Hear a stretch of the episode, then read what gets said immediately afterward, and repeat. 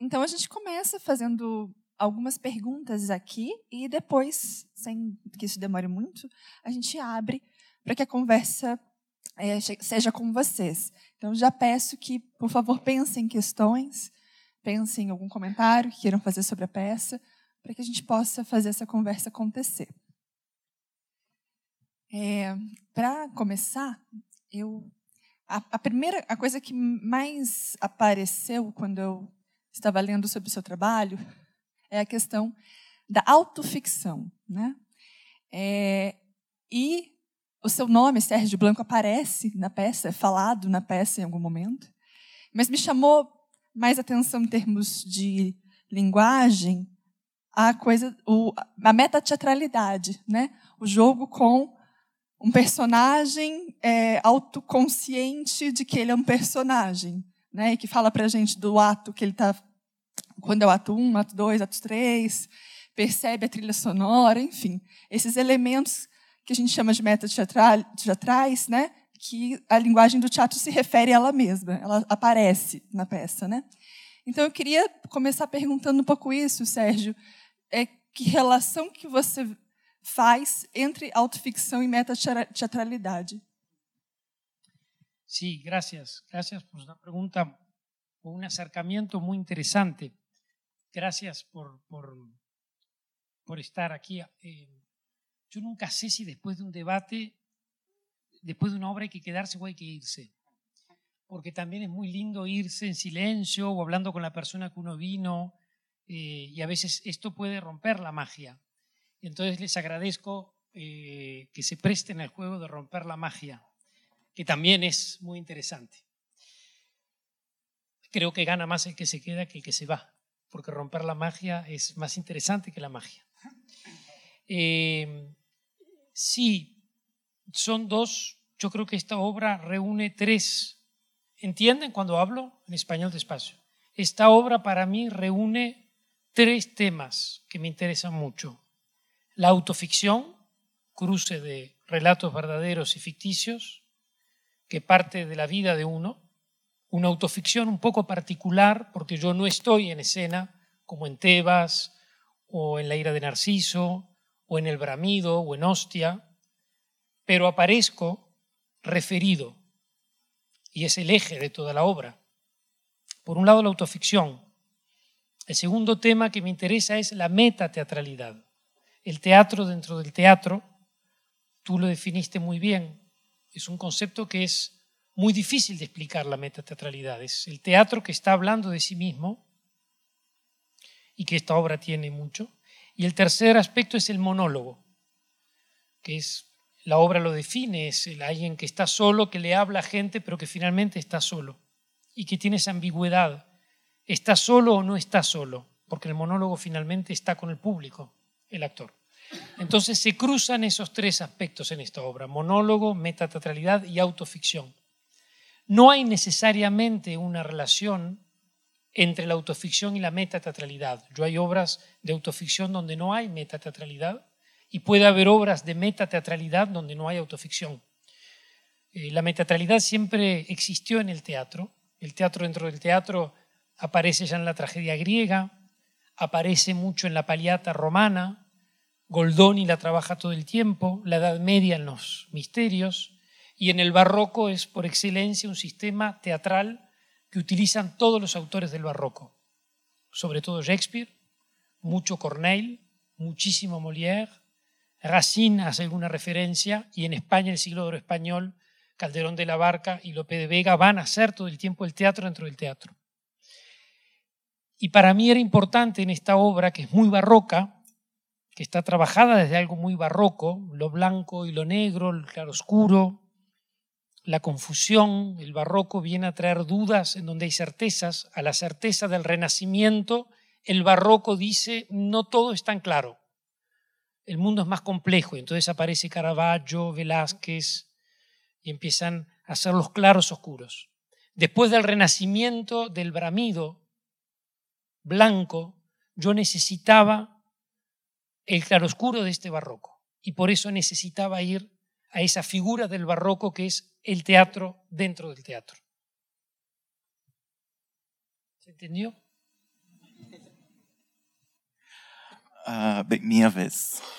É, eu queria compartilhar com vocês, na realidade, um incômodo uh, que eu senti durante a peça e ainda estou sentindo. Uh, eu ainda estou tentando formular uma frase bonita e inteligente para falar, mas talvez não consiga. Uh, mas um certo incômodo com uma certa banalidade da violência, uma banalização da violência. Uh, e quase que uma condução, eu me senti às vezes conduzido a gostar dessa violência, a que eu compactuasse com essa violência. Vários tipos de violência apareceram: a violência contra a mulher, várias, a violência, né, os assassinatos, é, então de várias ordens essa violência. Uh, e isso me incomodou bastante Uh, e aí eu gostaria que vocês comentassem, falassem sobre isso, sobre essa violência banal uh, que é só, ela vai acontecendo. Às vezes me, me lembrou esses filmes norte-americanos, Liam Neeson, que sai matando todo mundo, que vê pela frente e é um banho de sangue o tempo inteiro e as mortes não são nada, são só é, falas como aqui é, é só não há nenhuma morte exatamente, né? É só fala. Enfim, gostaria que que a gente conversasse um pouco mais sobre isso.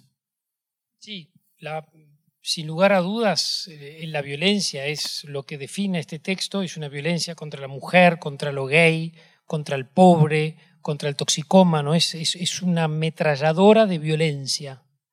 Eh, y hay algo, y que está bien que, estemos, que, nos incomode, pero hay algo que seduce también en la violencia. Baudelaire lo dice de forma muy linda, las flores del mal. En el horror, en la violencia, en el espanto, hay algo bello, cuando es en el arte. Eh, y creo que es una de las cosas hermosas que tiene el arte. En el arte todo está permitido, no hay moral. Em, y tenemos que denunciar la violencia. Yo estoy viendo allá que esa remera luche como Mariela Franco. Claro que la violencia hay que denunciarle, que es repugnante y la cosa más espantosa que hay. Pero el arte es un lugar donde venimos a extasiarnos con esa violencia. Y que podemos permitirnos el extasiarnos con esa violencia. Yo hablaba del barroco recién y el barroco es el primer movimiento en la pintura que legitima el horror. Caravaggio, por ejemplo, ¿no? Que, muestra la sangre, que muestra la herida, que muestra los tendones, o Rembrandt. Hay algo en el horror que es bello cuando es en el arte. Hay algo que atrae de la belleza, de la belleza, lapsus, de la violencia. Son palabras parecidas, violencia, belleza. Hay algo que atrae. Tolstoy tiene un cuento hermoso que se llama los, el, cura que está con sus alumnos y viene un perro muerto. Y todos empiezan a mirar y decir, qué horror, se está pudriendo. Y empiezan todos a mirar el perro, mirá, tiene las tripas para afuera y se lo están comiendo los gusanos y está en descomposición, ya está, qué horror. Y de pronto un estudiante le dice al cura qué bellos dientes que tenía el perro. Y yo creo que el arte es eso, es buscar la belleza en el horror. ¿Hay belleza en el horror? Sí, claro que hay. En el arte. Y tenemos que poder encontrarla. Es lo que, a mi entendernos, Jorge Hugo Marín, que es el director de La Maldita Vanidad, donde se estrenó este espectáculo, que es una producción colombiana y uruguaya, pero que está hecho en La Maldita Vanidad, que está hecho en una escenografía de él, porque yo utilicé el espacio que utilizó Jorge Hugo Marín, gran director colombiano y dramaturgo, que montó otro texto mío, Cassandra, yo utilicé la misma escenografía para escribir este texto. Y él cuando vino un ensayo, eh, me dijo, lo que más define esta obra, uno sabe que si se sube esa moto con él va a la muerte y uno se quiere subir. Y esa posición incómoda creo que es interesante y que forma parte de esta obra. Sí, en el horror, él lo dice el personaje en un momento. Cuando maté, hay algo, hay una belleza en un cuerpo, una bala que entra, que perfora, la sangre que sale, eso que es un horror en la vida y que es un traumatismo y que es un espanto, en el arte puede ser bello. Todo lo que toca el arte lo embellece.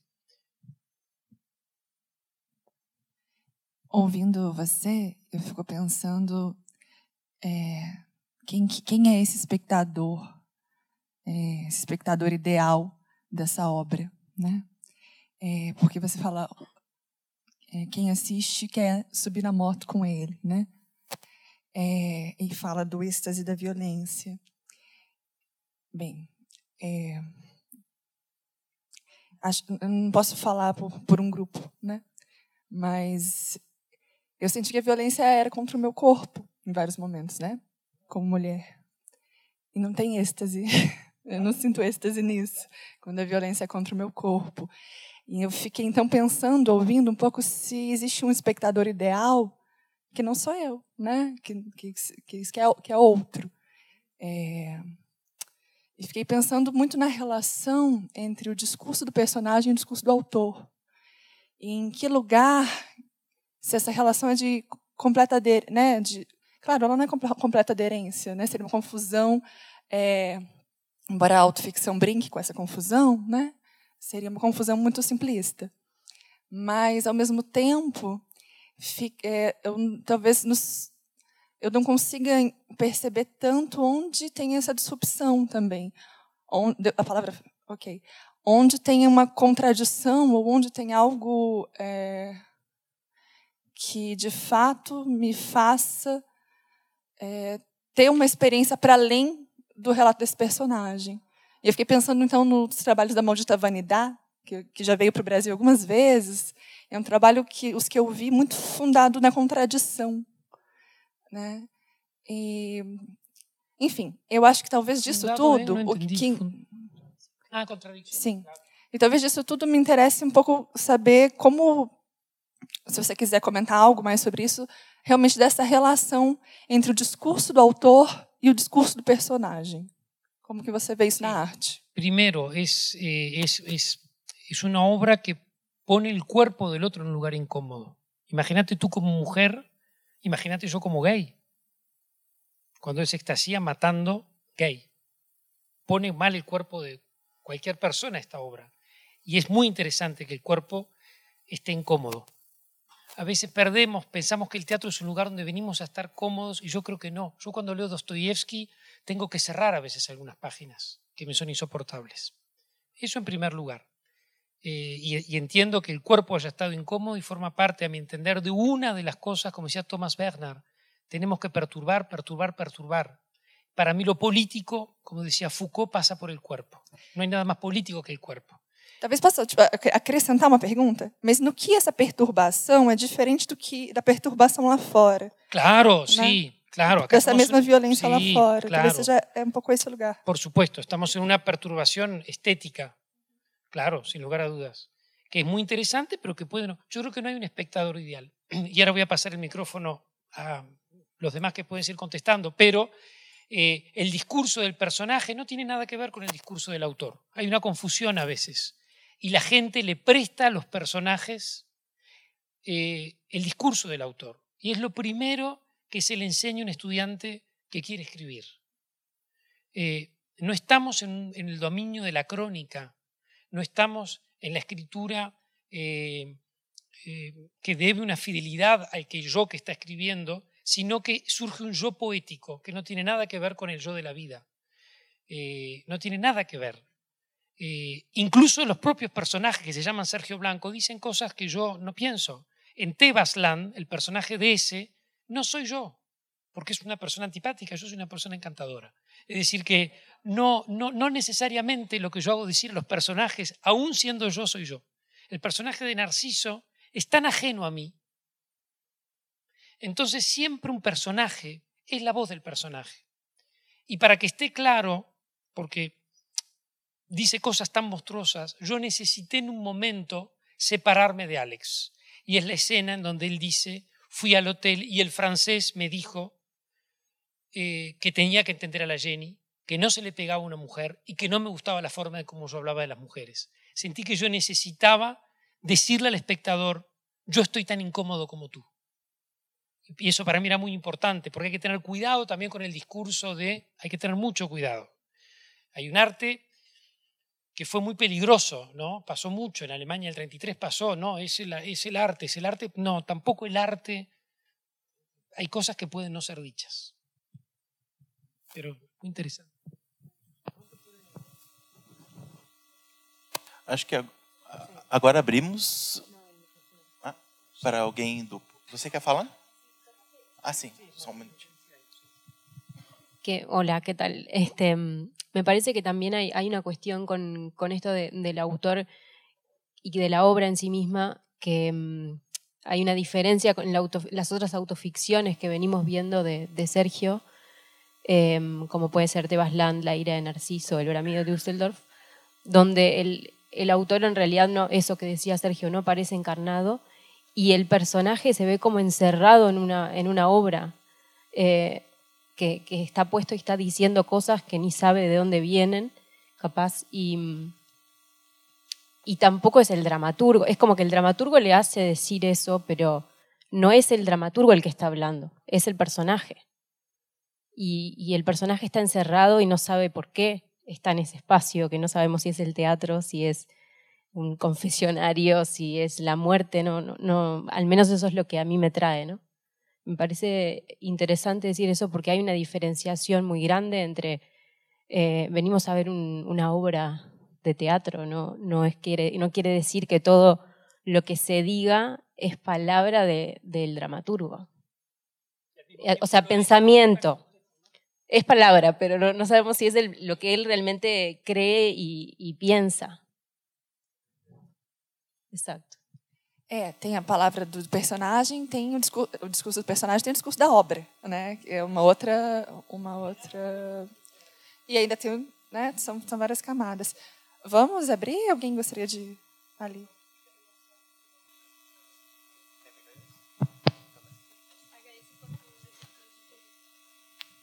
Eu tive a chance de ver A Ira de Narciso no Rio de Janeiro com Gilberto Gavronski e me lembrou muito Tarantino.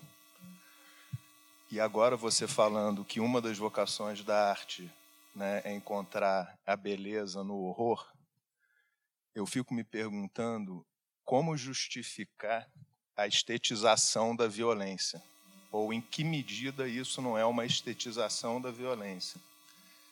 E você se referiu ao cachorro morto, né? Tem uma passagem famosa da poética de Aristóteles em que ele diz que no teatro você é capaz de tirar prazer da contemplação de um cadáver, não é? de uma coisa horrorosa, porque e a explicação parece ser quando você vê o horror elaborado artisticamente ou mediado esteticamente, você entende algo. Você fala, é isso.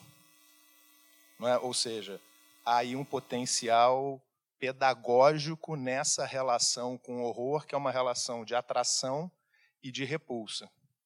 E a minha questão sempre é: a elaboração do discurso da obra claramente nos afeta fisicamente, gera essa relação de atração e repulsa, mas o que, que eu aprendo ao experienciar esse horror no teatro?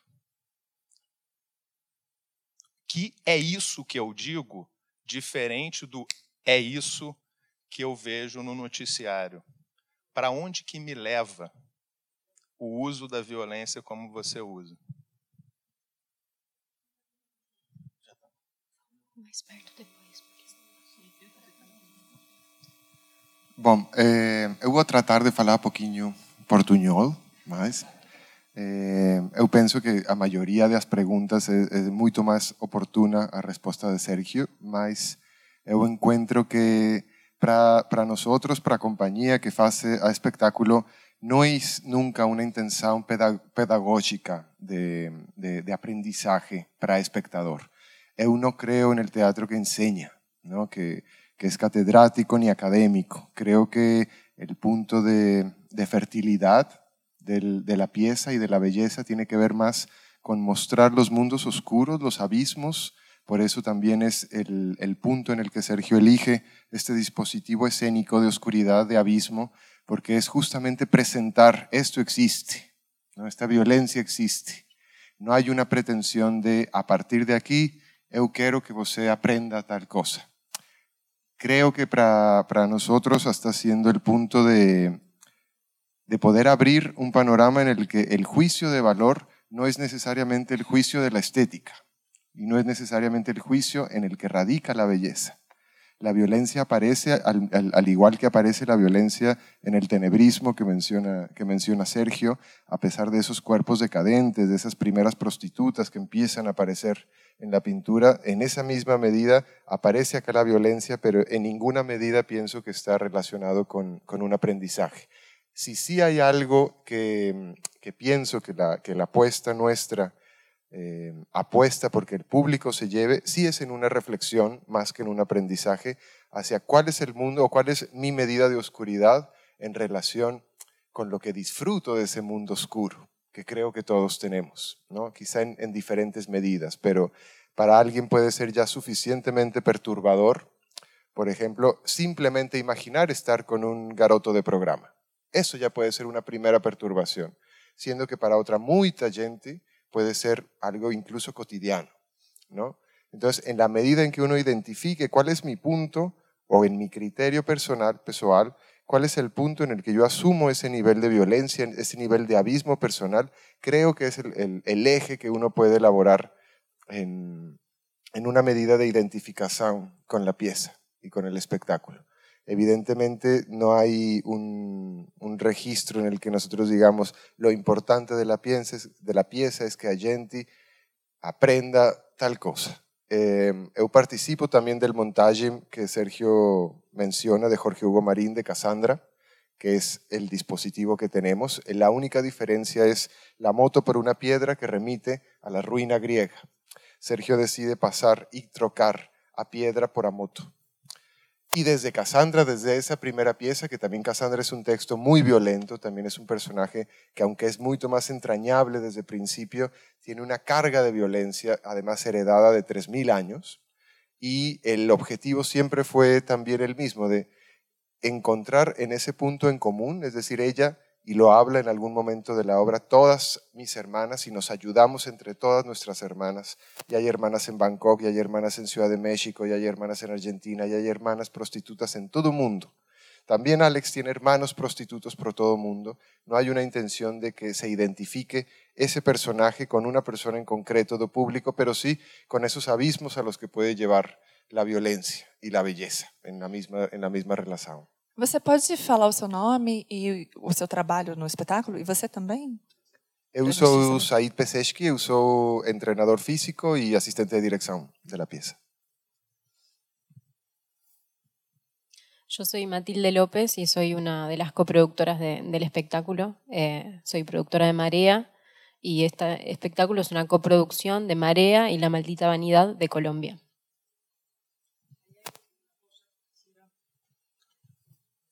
Breve y es em, que el, porque es, es, yo quedo con lo del cuerpo violento.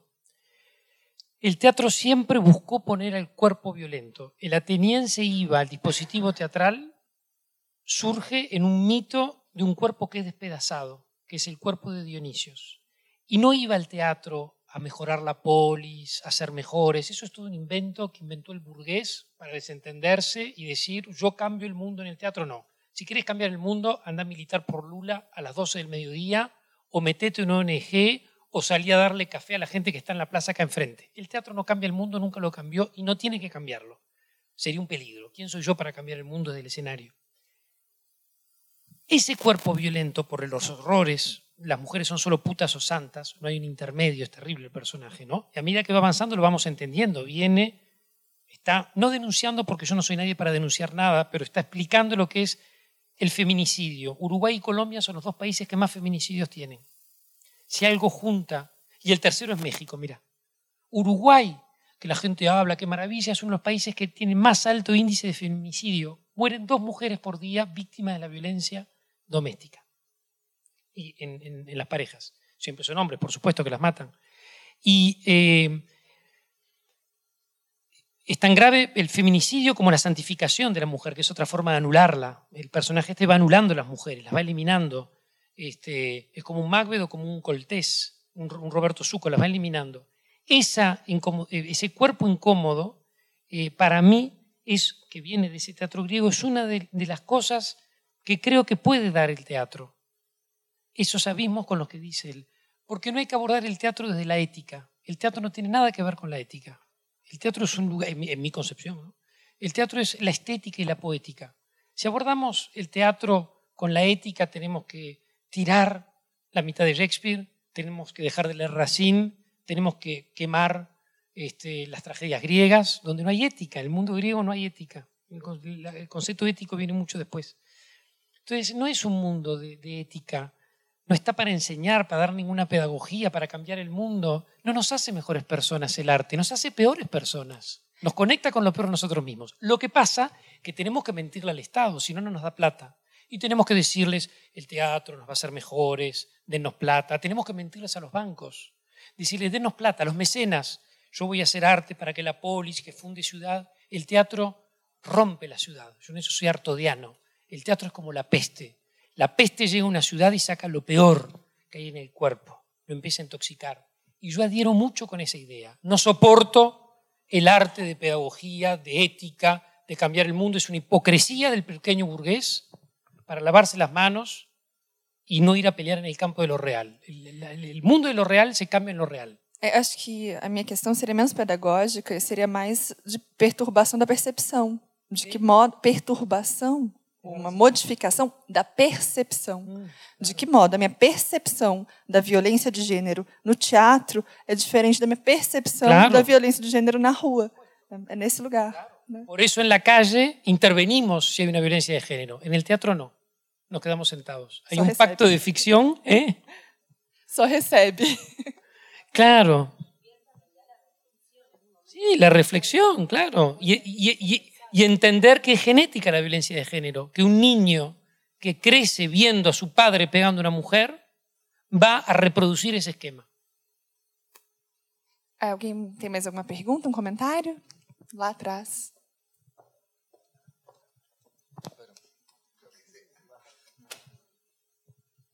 Boa noite. Está muito escuro e está me incomodando um pouco. Tem como a gente como acender, um pouco as luzes? Realmente não estou nem vendo teu, o rosto. É, se é um diálogo, é legal a gente se ver, né?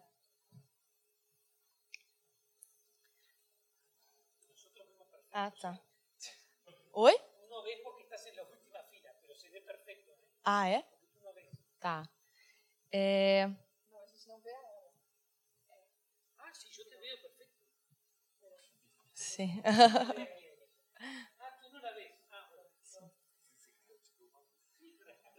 Pode, eu acho que. Não, assim, algo que, por eu trabalhar com. Então, é, obrigada pelo trabalho. Sou Roberta, sou professora universitária aqui na, em Curitiba, e eu trabalho exatamente com essa questão do formação de público, relação com o espectador. Então, quero registrar que me incomoda o público exatamente nesse momento estar tá no escuro, e eu acho importante ter luz em todos, assim, né? Mas isso é uma questão mesmo daqui da estrutura, não é exatamente contigo. É, algo para compartilhar que eu achei muito interessante foi adentrarmos esse lugar. Primeiro eu chegar às pressas, em cima da hora, com a chuva, num, num local, correr para chegar né, e entrar por esse portão. Então, isso já é interessante, dentre os lugares que a gente tem aqui em Curitiba, entrar no portão. Né, entrar nesse lugar sabendo falar mais devagar, é, que eu vou ser recebida por um gigolô, né? Isso foi interessante, chegar aqui e esse gigolô com esse corpo, que é o corpo como ele apresenta, que é a maneira de vender, de ganhar, a forma de trabalho. É...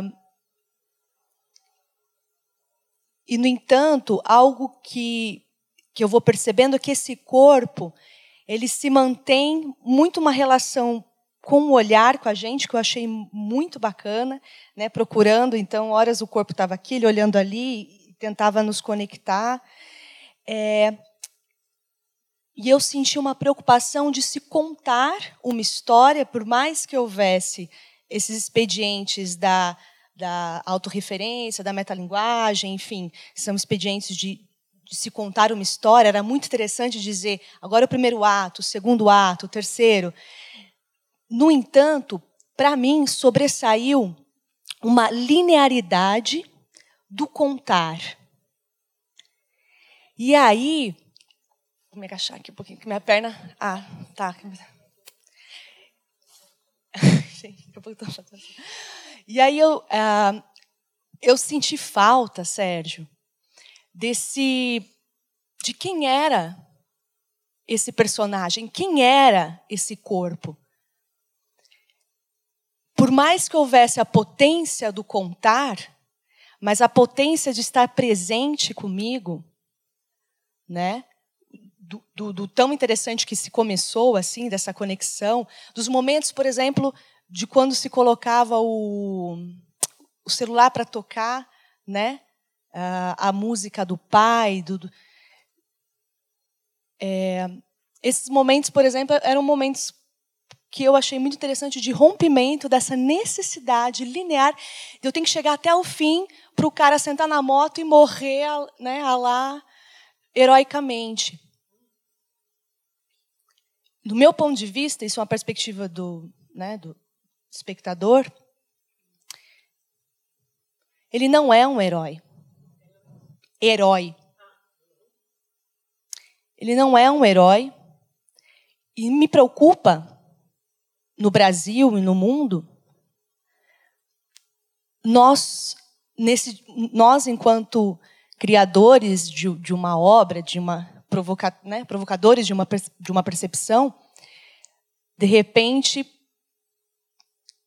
ressaltar como um mocinho da história. Estou exagerando, não, tá? Não, não se chegou a isso, mas por exemplo, eu que antes de trabalhar na universidade dei aula muito na periferia, sou de São Paulo. Isso tudo que pode ser banalizado, que matou isso, faz aquilo, tal, infelizmente, a gente dá risada, a gente trabalha, né?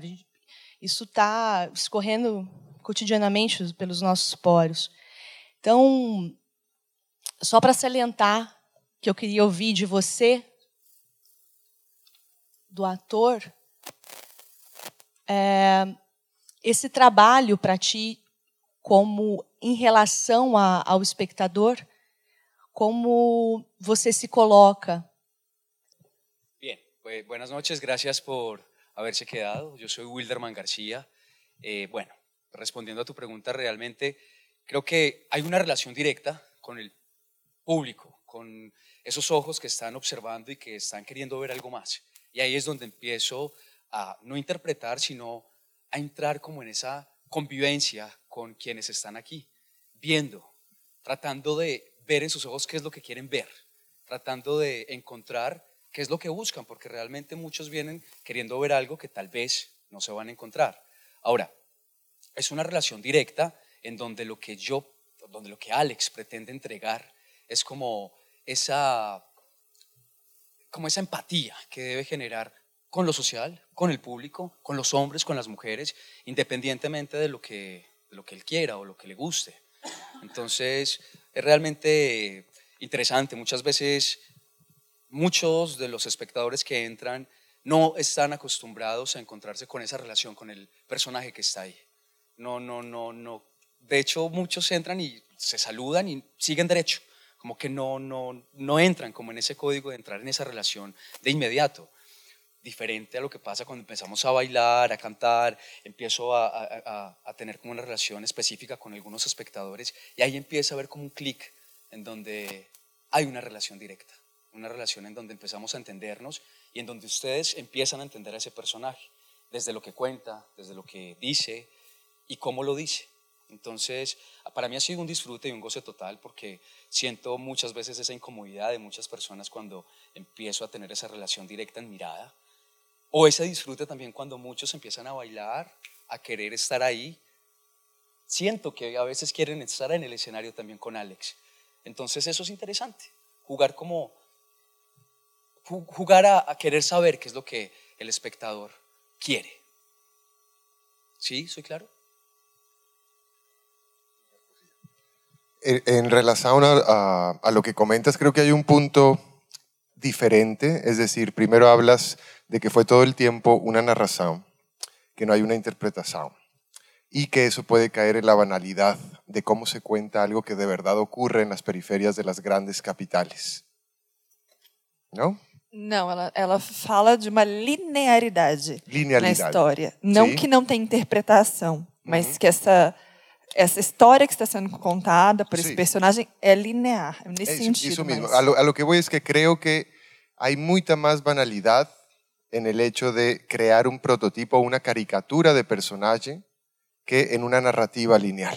Es decir, no hay, no hay, por lo menos desde la percepción de interior del, del equipo en la obra, no hay una banalidad de tomar un tema tan profundo y tan consternante en los países de los que venimos todos. Es decir, México, muy tristemente, eh, está atravesando quizá a peor momento de su historia en cuanto a violencia. ¿no? Entonces, eu sería primero que no estaría dispuesto a participar en una caricaturización de la violencia, justamente. Creo que volverla representativa cae mucho más, mucho más fácil en, en esa apología y en ese mostrar un personaje, como sí lo hacen muchas otras pautas que, que pueden ser series o telenovelas en las que el público o, los adolescentes o quien lo ve idolatra al, al personaje, como Narcos, como Pablo Escobar, como todos esos personajes en los que sí se establece como un punto de referencia de llegar a. ¿no? Acá justamente nunca ha sido eh, la intención de heroizar el personaje, al contrario, siempre hemos dicho que no hay un enamoramiento del personaje, que todo el tiempo se están mostrando esos terribles lugares a los que llega. Eh, entonces, creo simplemente que, que, no es una de las pautas ni de los objetivos la banalización o la caricatura del personaje, sino justamente mostrar pautas que son bien reales en los países en los que venimos y que, y que nos acercamos simplemente a ser un, a, a ser un espejo de, de esa sociedad en la que estamos todos partícipes. Só para deixar claro, eu não achei caricatural e não achei banalizada essa personagem. Eu só se- senti, e talvez, uma, sei lá, explosão, contradições. um- quem, é- quem era mais do que a história, a necessidade de chegar ao fim? Quem é ele? Yo creo que nunca podemos, lo interesante y lo que más seduce del personaje es que nunca sabemos quién es. Cuando pensamos que lo estamos entendiendo, nos sorprende. Y me parece muy interesante tu pregunta, ¿es un héroe o no es un héroe? Desde un punto de vista ético, para mí es un antihéroe. Es el representante de lo peor. Desde un punto de vista estético, es el héroe, porque es el eje del relato y el eje del relato siempre es un héroe. Macbeth o Ricardo III son héroes. De un punto de vista ético es monstruoso, pero son los héroes. Y hay algo que es fascinante, que Aristóteles lo trabaja en la poética, que es la fascinación y la atracción que genera el héroe. Madame Bovary es terrible, es monstruosa, pero es una heroína. Y cuando toma el arsénico y empieza a morir, por más que es terrible, nadie quiere que Madame Bovary muera. No queremos nunca que Macbeth muera. Nos aliamos siempre con el héroe y eso es fascinante. Y ahí nos enfrenta algo fascinante. Éticamente es un antihéroe, pero poéticamente es el héroe, es el que conduce el relato. El, el héroe siempre genera esa fascinación, ¿no? Pero es muy interesante la pregunta. Y nosotros nos hacíamos esa pregunta a todos los ensayos. Es un héroe y teníamos que tenerlo claro. Es un héroe desde el punto de vista del relato. Es un héroe romántico, es un héroe medieval, tiene su caballo, es un héroe romántico, es nostálgico y melancólico, es un héroe bequetiano y posmoderno, está en la búsqueda de algo que no alcanza nunca, es un héroe shakespeariano, disfruta en donde la sociedad dice que no hay que disfrutar, es un héroe griego, tiene un destino que lo marca, es decir, tiene todos los prototipos del héroe. Ahí estoy hablando más como dramaturgo que como director, y eso fue todo un trabajo que yo busqué. Todos, todas las figuras de los héroes tienen que estar en el personaje este. Pero desde un punto de vista ético, si lo abordamos desde un punto de vista ético, porque tampoco podemos decir me saco la ética y entro al teatro, eh, es obviamente un antihéroe. É, nós temos só mais 10 minutos. É, vamos tentar ser um pouco mais breves, porque tem aqui, lá, aqui, né? Acho que a gente vai ter que fechar com esses três, né? É, boa noite, meu nome é Giovana. É, eu, o ano passado, eu também estreiei uma peça no Rio de Janeiro, na Cidade das Artes. Eu escrevi a peça chamada Iter Crimes e era justamente sobre é, serial killer. Né? Os famosos tinha Macbeth, na verdade a Lady Macbeth tinha é, do Dostoiévski. Então, assim, é, a minha preocupação no começo foi muito assim, na verdade, nenhuma preocupação, mas de banalizar a, a violência. E, mas, ao mesmo tempo, é, você citou Dostoiévski, e realmente uma coisa que me pegou quando ele fala do Raskolnikov, que ele diz, e eu há tanto tempo pensando nisso, né? Pensando no, que ele nunca se imaginava matando alguém, né? E, e, e, se, e se, pegou pensando, mas isso está na minha mente, né? Está aqui dentro. Então, é, não foi uma forma de banalizar, mas é uma forma de você mostrar que isso é humano. Exatamente. Porque há uma, há uma grande distância, a gente faz do distanciamento do, do que é humano. Eu não faço, isso não sou eu, isso é humano, né? As pessoas que fazem isso, o que mata, que estupra, que, né, que mata a esposa, que viveu anos junto e aí mata, é humano. E quando você coloca isso no teatro, a minha intenção também não era é, que as pessoas saíssem de lá, poxa, eu sou parecido com ele. Mas isso até podia acontecer, porque a, até a minha peça era antes do crime, então nenhum deles cometeu o crime ainda. Mas é, é, como isso aproximava as pessoas do ato do, do, do, que é humano, de ser humano. Então, assim, quando você vê o rapaz que está ali, que, tá, que tem aquela a, a, violência na vida, desde como ele vê matando a, é, matando a mãe, né? não tem uma estrutura familiar, isso acontece muito. E eu acho que o, o, o a sociedade em geral julga muito as pessoas que os assassinos e tal. Claro que é terrível, eu não estou pondo num ponto assim que ah, isso é entendido. Não, e não é aceitável, mas é humano né? Eu acho que isso é muito importante a gente colocar também, porque é, é, é, se acontece alguma coisa, se, se, se, a gente tem esses problemas na sociedade, é porque é, uma, é a sociedade que faz, que faz com que isso aconteça, né? Então eu acho que, que é interessante isso, é, isso com relação às perguntas de todos, né? Se isso realmente é, é cabível ou não. Eu acho que a arte, como você disse, ela não tem uma necessidade de, de você é, é, educar alguém ou de você, não. mas ela, ela por si só já, já basta, né? Eu acho que é isso que é, que é interessante. Não sei, é a minha opinião, né? Algo de, que... de Raskolnikov, el último diálogo entre Raskolnikov y Sonia es, Raskolnikov dice, el infierno estaba en mí. Y Sonia le dice, pero también tenemos el paraíso. Y para mí eso es lo, bonito de Crimen y Castigo. Eh, y ella le dice al final la escena cuando están yendo a Siberia en el tren, ahora yo te voy a llevar a ese paraíso. Y eso es, vuelvo al barroco, el claroscuro, todos tenemos un infierno adentro. Yo tengo una conferencia que di en Río que se llama Las flores del mal o la celebración de la violencia, donde hablo de eso. Que arroje la primera piedra quien no disfruta leyendo a Sade. Si no disfrutas porque no lo leyó. Si leemos Sade hay un disfrute que se encuentra, que no tiene nada que ver con la banalización del mal. Estetizar el mal, toda estética va a estetizar lo que toque. Ah, aquí donde está Sonia. Sí, es interesante, pero ahí es donde es un héroe bequetiano. Es un mundo post-Chernobyl, es un mundo post-Auschwitz, es un mundo post, es decir, ¿dónde están las flores? ¿Dónde está el diente? ¿Dónde está Sonia? En ningún lado. Y lo terrible, el personaje más monstruoso de toda esta obra no es Alex, es el dramaturgo. Te creo, te doy las armas, te llevo hacia eso y después me tomo un avión y me voy. Porque la obra habla del vínculo entre el dramaturgo y el personaje, como decías tú, que es muy parecido al vínculo del prostituto y del que paga. Si yo pago, hago lo que quiero. Y hay una forma de violencia. Yo pago, yo hago lo que quiero con tu cuerpo. Es la forma más violenta que existe desde la antigüedad. Y el dramaturgo y el personaje es lo mismo te tengo entre mis manos, hago lo que quiero contigo. Él se lo dice al final, yo era una persona de bien y tiene razón. Yo antes solamente eh, me acostaba con personas, vos me metiste en esta historia, ¿por qué me transformaste en este monstruo? Sacame de acá. El personaje le corta y se va. Es terrible eso, ¿no? Boa noite. É, eu queria saber a opinião de vocês. Durante a peça, há uma dúvida no, no, quando o personagem decide ir para o mundo do crime.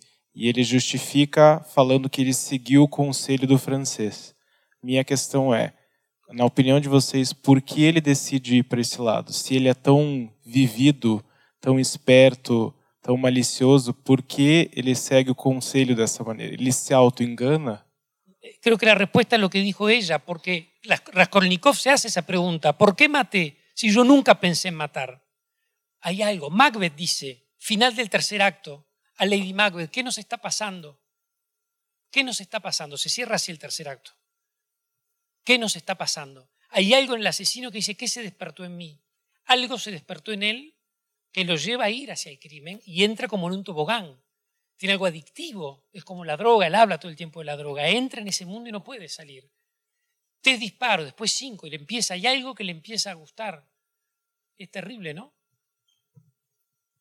Muy breve, nada más. Creo que también hay una fascinación del personaje por el francés. Es decir, el francés le muestra un mundo que él no conoce, lo lleva por buenos barrios, lo lleva a museos, le da libros. Eh, eh, hay una parte muy bella para mí que dice, los leí de principio a fin. Es decir, ya hacer esa aclaración eh, es abre un universo de la admiración que siente Alex por el francés.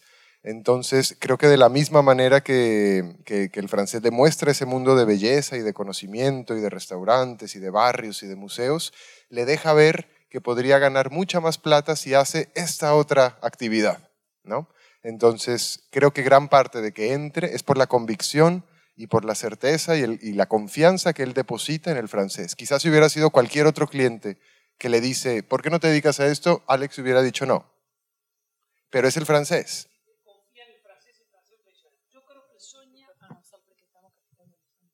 Yo creo que Sonia es la mamá. Tú preguntabas, yo creo que Sonia está en la mamá, que quería que fuera astronauta. Es la única que le da algo, que lo que, lo que le da besos, que está con él, que le dice tú vas a ser astronauta, es decir, un mundo donde no hay peso, donde no hay gravedad, donde nada es grave. Es lo que le dice Sonia al final, vámonos a Siberia. Tú tenés un infierno, pero yo te voy a elevar al paraíso, porque también en nosotros está el paraíso. Simplemente estamos en un mundo donde esa madre no está. Esa Sonia está decapitada del principio. Está matada por el padre. Y él todo el tiempo está buscando esa madre. Está buscando esa mamá porque él quería ser astronauta. Él quería aspirar a esa elevación que el francés se la promete y de forma muy cínica y perversa se toma un avión y se va cuando no lo necesita más. ¿no? Yo creo que Sonia podría ser la madre, me parece, ¿no? A gente tem menos de cinco minutos agora, então vai ser a última pergunta, ok? Vou tentar aproveitar bem esse tempo. Boa noite. Uma pergunta para o Sérgio, uma para o Wilderman. Sérgio, é, quando você comentou o chiaro escuro, esses aspectos estéticos, é, um elemento cênico me chamou a atenção, que foi o boné do Alex. Porque tem algum simbolismo específico, o boné, essa cor. E o Wilderman é, gostaria que você comentasse um pouco os desafios desse papel, considerando que você vem para um outro país que fala outra língua e que não é meramente uma atuação, ou melhor, não é uma atuação é, comum que você tem que fazer como num palco com outros atores, é um desafio a mais por ser um monólogo, você tem que seduzir a plateia e você faz isso. E a sedução envolve é, trabalho de corpo, mas olhar, sorriso, a fala, o discurso mesmo. É, queria que você comentasse esse desafio.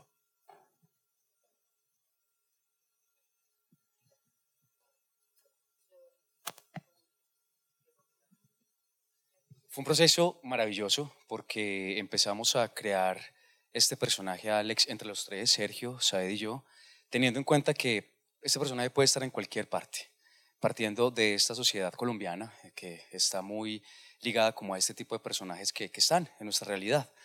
Para mí, claro, es un reto. Estar solo en el escenario ya parte de ahí. Es complicado, pero es un gusto y una fascinación encontrarse con una historia como esta, que desde el hecho de narrarla hay una atracción para mí, contar la historia de Alex, el hecho de mostrar esta realidad que socialmente nosotros construimos, con personajes que pueden creer desde esa inocencia que pueden, tener en eso que el francés, por ejemplo, le propone y que él inocentemente hace. Para mí ha sido, claro, un reto en el hecho de no caricaturizar en el hecho de no eh, mostrar este personaje como, como uno que hace una apología a la violencia, sino por el contrario, lo que tanto estábamos diciendo ahorita, es como el hecho de que ustedes se lleven una reflexión y nosotros también acerca de qué estamos haciendo y cómo socialmente nos estamos convirtiendo en esos gestores de personajes como estos que están a la vuelta de la esquina, aquí, eh, en Brasil, en México, en Colombia, en todo lado pueden estar este tipo de Alex que, que son un producto de esa sociedad que simplemente no les da la oportunidad de tener cosas o situaciones o oportunidades que los haga surgir y que creen en los otros porque tienen una fascinación, porque se ven atraídos, porque creen que pueden hacerlo simplemente porque otro, quien les despierta admiración, se los dice. Entonces, eh, es fascinante. Me gusta un montón el hecho de estar aquí en otra lengua, aunque sé que hay mucha transparencia en el lenguaje y que puede entender un montón también lo que hay, pero está muy bien, me siento muy cómodo y muy contento de poder traer este trabajo a Curitiba, ahorita vamos para San Pablo también, y mostrar que esta realidad está en todo lado. Ah, y lo de la... Sí, había varios aspectos. El, primero, que eh, todo héroe tiene, tiene algo, el casco, el yelmo, entonces para mí tenía que tener algo en la cabeza. Después había algo con respecto a la luz. Yo trabajo en un espacio donde hay una sola luz que viene de arriba, con lo cual si yo no le despejaba esto aquí con el pelo, eh, no se veía su mirada. Entonces teníamos que despejar esto hacia atrás. Eh, y para poder jugar con el oscuro de la barba que él tiene acá, hacer un claro oscuro de un punto de vista de la luz, yo necesitaba despejar esto aquí. Y nos dimos cuenta que tenía que ser una gorra y por supuesto al revés, y después que tenía que ser Capitán América como un héroe más decir, es héroe antihéroe, el superhéroe también. ¿no? Aparecen dos citas, el Superman, que él dice cuando uno toma, te sentís Superman, y después el, esto que tiene Capitán América de atrás, que es, claro, que me permitía a mí jugar con el claroscuro del rostro y que de atrás pudiéramos ver algo cuando no lo vemos. Es como un tercer ojo que él tiene, es como que de atrás lo están viendo, pero es un blanco al mismo tiempo, donde le podemos tirar. Entonces, en un espectáculo donde el espectador lo ve mucho de espalda, yo tenía que alimentar esa espalda. Entonces había que trabajar el negro, el blanco, el azul y los dos diamantes que permiten mucho jugar con un destello que él tiene en algunos momentos. Eso es una cuestión muy de, del relato de la épica del héroe o el antihéroe, porque uno o el otro tienen algo en la cabeza. Eh, esto que es como un caballo, puede ser Rocinante, puede ser Babieca, puede ser este, ¿Cómo se llamaba el caballo de Alejandro Magno? Vino una cucaracha. ¿Ves? Son las únicas que nos van a sobrevivir. Pobrecita. Uh, gente, pelo já né, agora com essa visita, é, precisamos encerrar por causa do horário. Uh, muitas graças, uh, muito obrigado Não, pelo obrigado. espetáculo, Gracias. pela conversa. Obrigado Gracias. a vocês. Muito obrigado. Muchas gracias, gracias, gracias.